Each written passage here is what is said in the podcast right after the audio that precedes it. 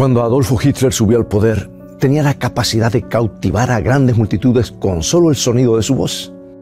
Y a medida que sus ambiciones globales se hicieron más y más evidentes, la Biblia, los cristianos creyentes de todo el mundo comenzaron a preguntarse, ¿podría este hombre ser la bestia de Apocalipsis capítulo 13? Después de todo, la bestia tiene una boca que habla grandes cosas, va a la guerra contra el pueblo de Dios y exige la admiración de todo el mundo. Entonces, ¿Hitler era la bestia? Hoy en día no encuentras demasiadas personas que piensen así, porque Hitler murió hace mucho tiempo. Pero eso no significa que la búsqueda de la bestia por parte del cristianismo haya llegado a su fin. ¿Cuál es esta bestia que presenta Apocalipsis 13 y que ha llevado a tantas especulaciones, cuando en realidad hay una sola interpretación verdadera dada por la Biblia? En un momento más regresaré para que juntos exploremos este tema profético maravilloso.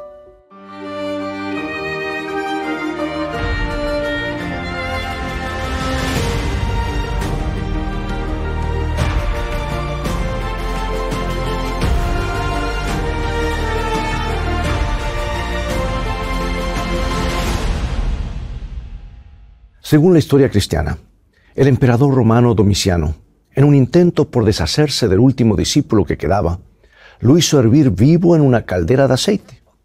Milagrosamente el apóstol Juan sobrevivió, por lo que el emperador lo desterró a la isla de Patmos, una pequeña colonia prisión rocosa ubicada a kilómetros de la costa de Asia Menor. Fue allí como prisionero que Juan tuvo una visión que se convirtió en el último libro de la Biblia, el libro de Apocalipsis. Y de todos los libros que se han escrito, no puedo pensar en uno que haya causado tanta especulación o miedo como ese, especialmente cuando se trata del capítulo 13. Inmediatamente después de que Juan se da cuenta, en el capítulo 12, de una guerra increíble que en realidad tiene lugar en el cielo, continúa describiendo cómo el dragón, conquistado, que ha sido expulsado del cielo, traslada sus operaciones al planeta Tierra. Y luego en el capítulo 13 el dragón le da el poder a una terrible criatura que emerge del mar. Es así como Juan lo describe en Apocalipsis 13, del 1 al 5. Me paré sobre la arena del mar y vi subir del mar una bestia que tenía siete cabezas y diez cuernos, y en sus cuernos diez diademas, y sobre sus cabezas un nombre blasfemo. Y la bestia que vi era semejante a un leopardo, y sus pies como de oso, y su boca como boca de león. Y el dragón le dio su poder y su trono y su grande autoridad. Vi una de sus cabezas como herida de muerte, pero su herida mortal fue sanada. Y se maravilló toda la tierra en pos de la bestia. Y adoraron al dragón, que había dado autoridad a la bestia, y adoraron a la bestia, diciendo, ¿quién como la bestia? ¿Y quién podrá luchar contra ella? También se le dio boca que hablaba grandes cosas y blasfemias y se le dio autoridad para actuar 42 meses. Bueno, ahora puedes imaginar el impacto que estas palabras deben haber tenido en los cristianos que la leyeron por primera vez, porque describe un movimiento mundial de adoración falsa creado específicamente para contrarrestar el trabajo de la iglesia cristiana.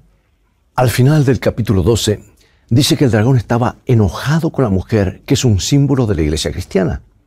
Y el dragón hace todo lo posible para la guerra. Esta bestia que sube del mar es el ataque agresivo del dragón contra la iglesia. Ahora, para los primeros cristianos, ese tipo de escenario no era mera especulación. Estaban comenzando a experimentar alguna de las peores persecuciones que jamás enfrentarían los cristianos. El año 64 después de Cristo, repentinamente estalló un incendio en la ciudad de Roma, y cuando las llamas se extinguieron una semana después, Diez de los catorce distritos de Roma estaban dañados o completamente destruidos. Nerón se encargó de que la nueva secta de cristianos que se había establecido recientemente en la ciudad tuviera la culpa de lo que había sucedido. Y el historiador eh, romano Tácito lo expresó de esta manera.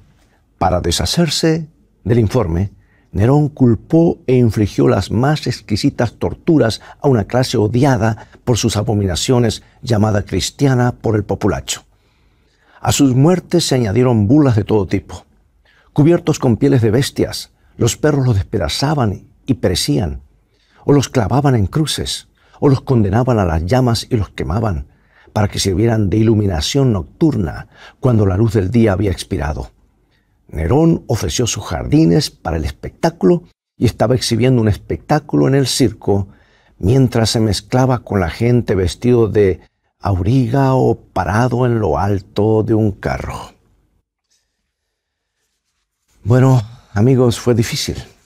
Es difícil para los cristianos occidentales imaginarlo hoy. Casi no lo podemos concebir. Pero hubo un tiempo en el que literalmente arriesgabas tu vida al profesar el cristianismo. Cuando la carta de Juan circuló por primera vez entre las iglesias de Asia Menor, sabían un par de cosas sobre cómo vivir su fe frente a la persecución. Y aunque el imperio romano era tolerante con varias ideas religiosas, los cristianos se convirtieron en la excepción a la regla. Se convirtieron en el grupo más odiado del mundo. Así que puedes imaginarte qué tipo de impacto tendría en ellos el capítulo 13 de Apocalipsis.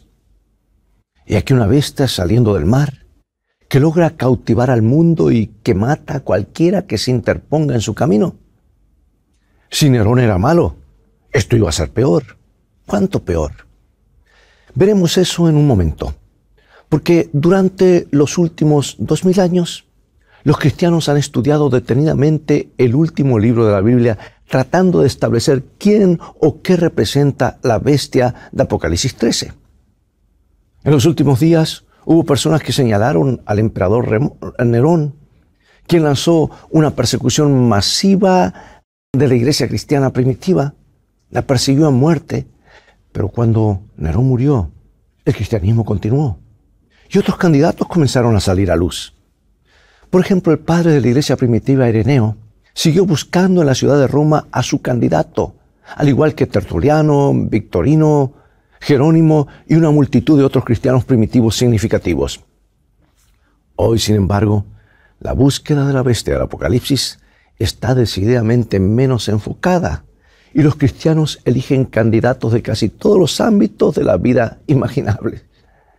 Cuando Hitler subió al poder en la década de 1930, algunas personas estaban seguras de que él era el anticristo.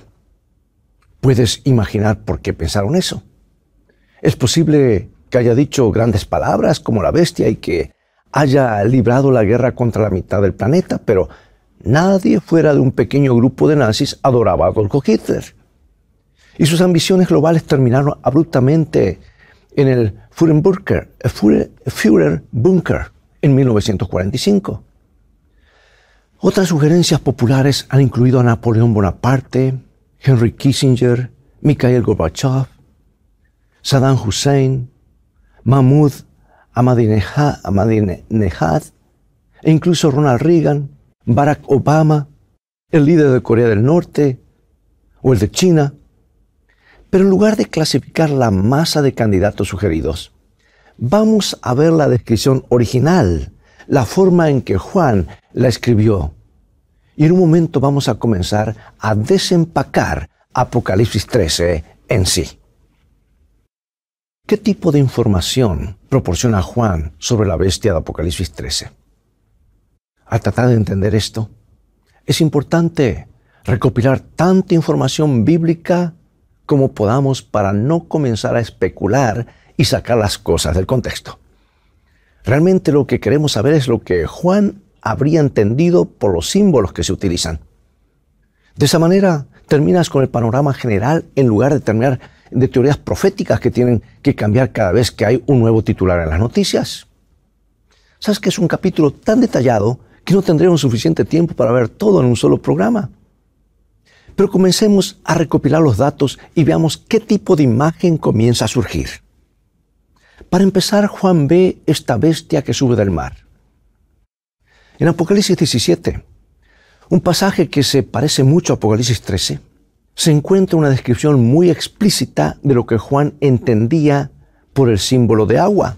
Apocalipsis 17, 15.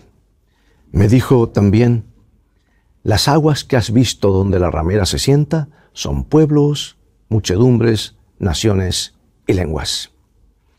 ¿Sabes algo? A lo largo de los años he visto todo tipo de especulaciones en lo que respecta a la profecía bíblica.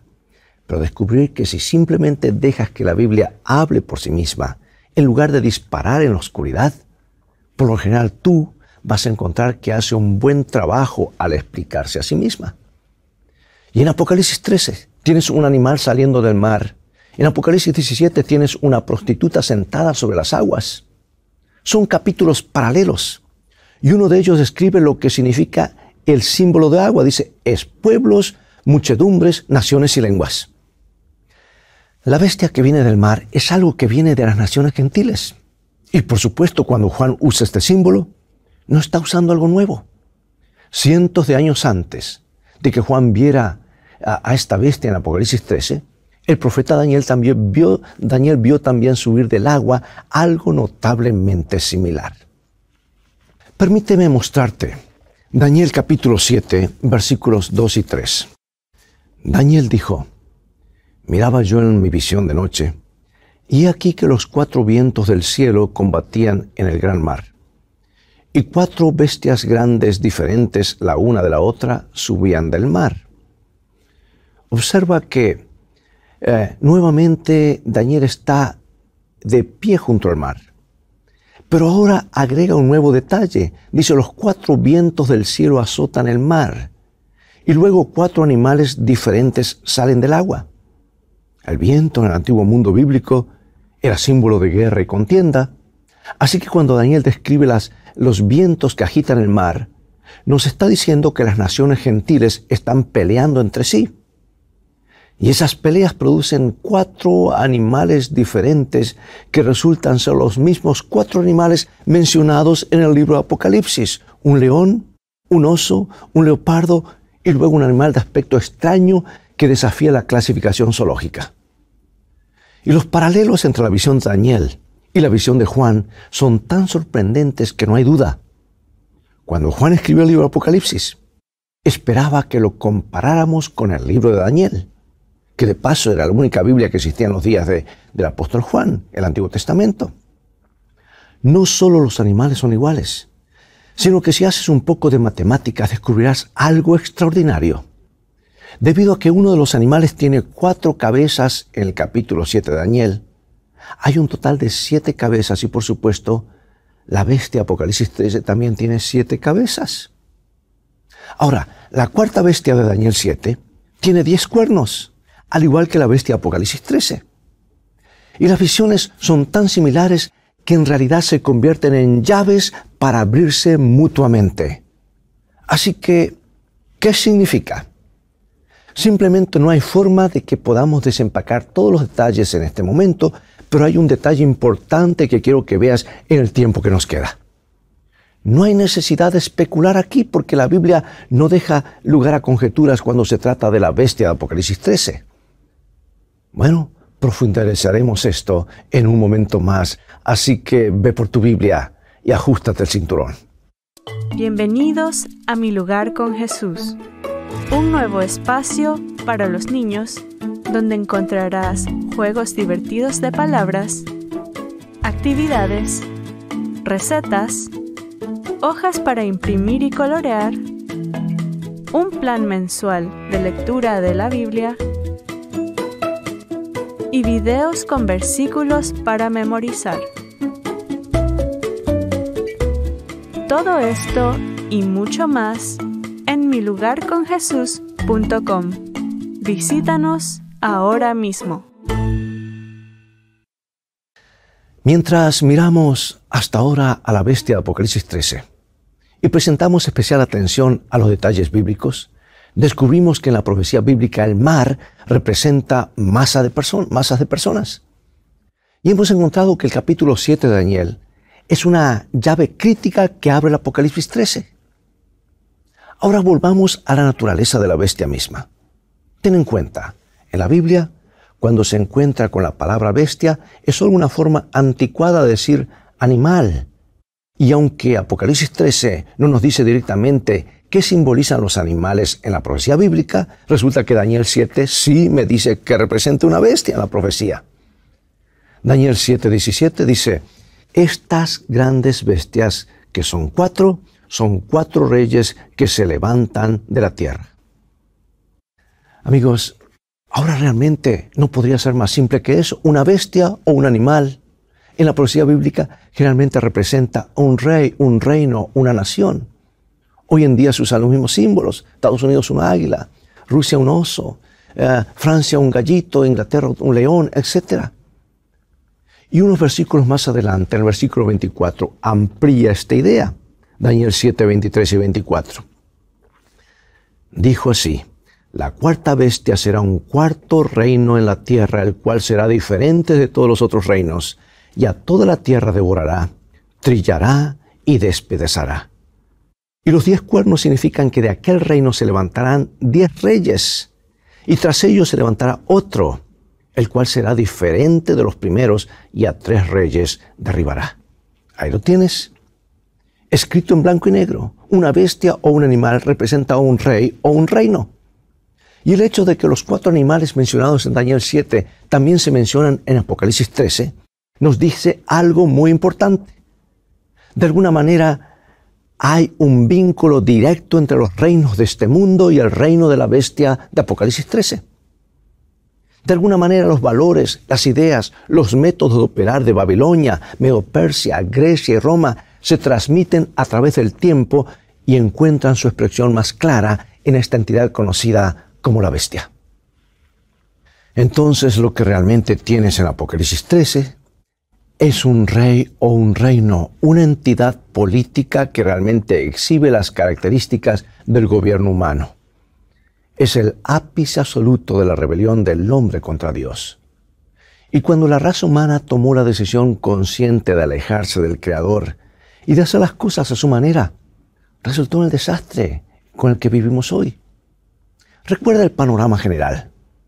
Hace mucho tiempo en el cielo, Satanás se rebeló contra Dios y lo que codiciaba era la adoración.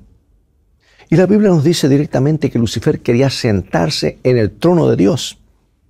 Y después de ser desalojado del cielo, vino a la tierra. Decidió decidió ahora obtener en la tierra la adoración que no pudo obtener en el cielo. Y entonces él crea su obra maestra de engaño, la bestia de Apocalipsis 13. Y si miras detenidamente este capítulo, notarás que en el versículo 2 dice que la bestia obtiene su poder y su trono y gran autoridad de quién? Del dragón. ¿Y quién es el dragón? No hay conjeturas involucradas porque la Biblia nos dice explícitamente, explícitamente quién es el dragón. Aquí está Apocalipsis 12. Y fue lanzado fuera el gran dragón, la serpiente antigua que se llama Diablo y Satanás, el cual engaña al mundo entero. Fue arrojado a la tierra y sus ángeles fueron arrojados con él. Y a lo largo de la historia humana, hemos estado lidiando exactamente con la misma situación. Un ángel caído ha estado trabajando sobre la raza humana utilizando dos estrategias principales el engaño y la fuerza. Ha estado tratando de borrar nuestra memoria del Dios vivo y redirigir nuestra adoración hacia Él. La bestia de Apocalipsis 13 es simplemente la culminación de siglos de esfuerzo concentrado y el objetivo final del diablo es realmente obvio cuando comparas Apocalipsis 13 con un pasaje notable que se encuentra en los escritos de Pablo. Esto es lo que Pablo dice con respecto a la segunda venida de Cristo. Segunda carta a los tesalonicenses, capítulo 2. Nadie os engañe en ninguna manera, porque no vendrá sin que antes venga la apostasía y se manifieste el hombre de pecado, el hijo de perdición, el cual se opone y se levanta contra todo lo que se llama Dios o es objeto de culto, tanto que se sienta en el templo de Dios como Dios haciéndose pasar por Dios. Y cuando recopilas los datos bíblicos y comienzas a mirar el panorama general, descubres que este es un problema mucho más grande que los tiranos sedientos de sangre como Hitler o Nerón. Este es un problema global impulsado por el tema de la adoración. Y la pregunta final es una cuestión de lealtad. Entonces, esto es lo que sabemos. Aunque la bestia es un animal de aspecto extraño, sigue siendo un animal lo que significa que es una entidad política de algún tipo y es una entidad política que exige adoración. Tiene que ser algo de alcance global porque la Biblia dice, y se maravilló toda la tierra en pos de la bestia. Es un reino humano porque surge del mar de la humanidad y representa la cumbre misma de los intentos del diablo de redirigir la adoración hacia sí mismo. Y por supuesto esto significa que no solo es político, también es por su propia naturaleza religioso. Sabes, he escuchado casi todas las teorías imaginables, desde una supercomputadora masiva en Bélgica hasta un solo jefe de Estado en algún lugar de Europa o al Medio Oriente. Pero muchas de esas teorías se basan en nada más que conjeturas y especulaciones. El misterio de la bestia no es un misterio en absoluto. De hecho, si quieres hacer algo interesante, comienza a verificar lo que nuestros antepasados en la fe cristiana entendieron sobre Apocalipsis 13 y descubrirás que en un momento, en un momento que no había mucha confusión sobre el tema, ellos la tenían bien clara. La verdadera pregunta en este momento no es realmente una cuestión de identificar a la bestia, es más una cuestión de identificarte a ti. Ahora mismo, en este momento, ¿estás dirigiendo tu propia vida o tu lealtad pertenece a tu Creador?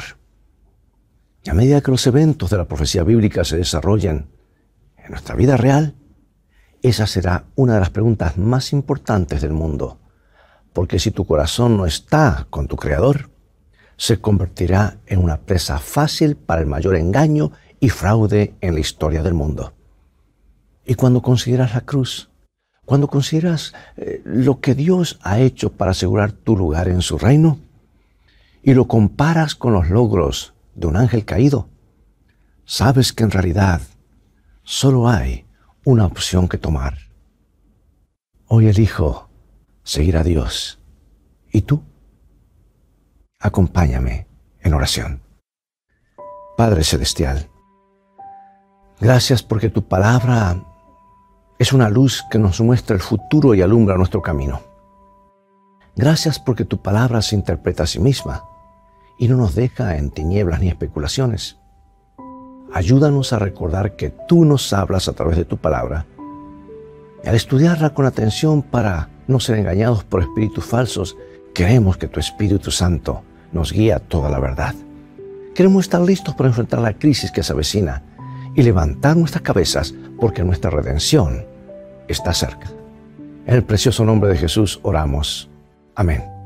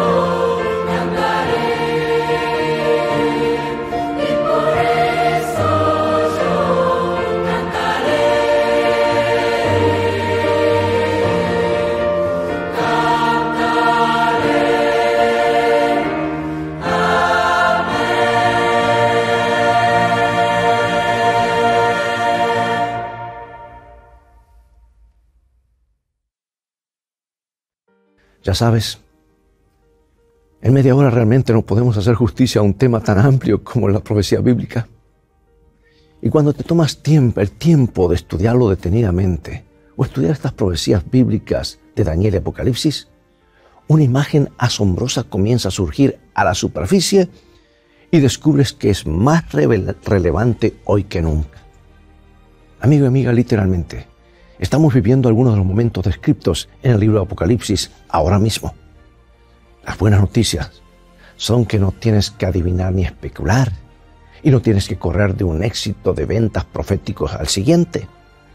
Si tienes las herramientas de estudio que necesitas, descubrirás que realmente puedes armar esto por ti mismo.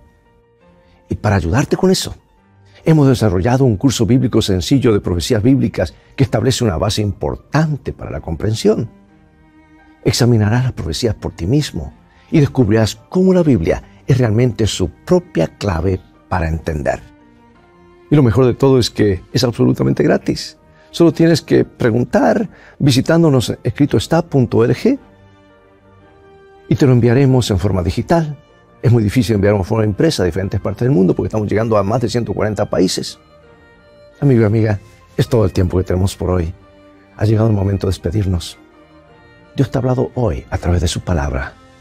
Dios te bendiga y recuerda, escrito está, no solo de pan vivirá el hombre, sino toda palabra que sale de la boca de Dios.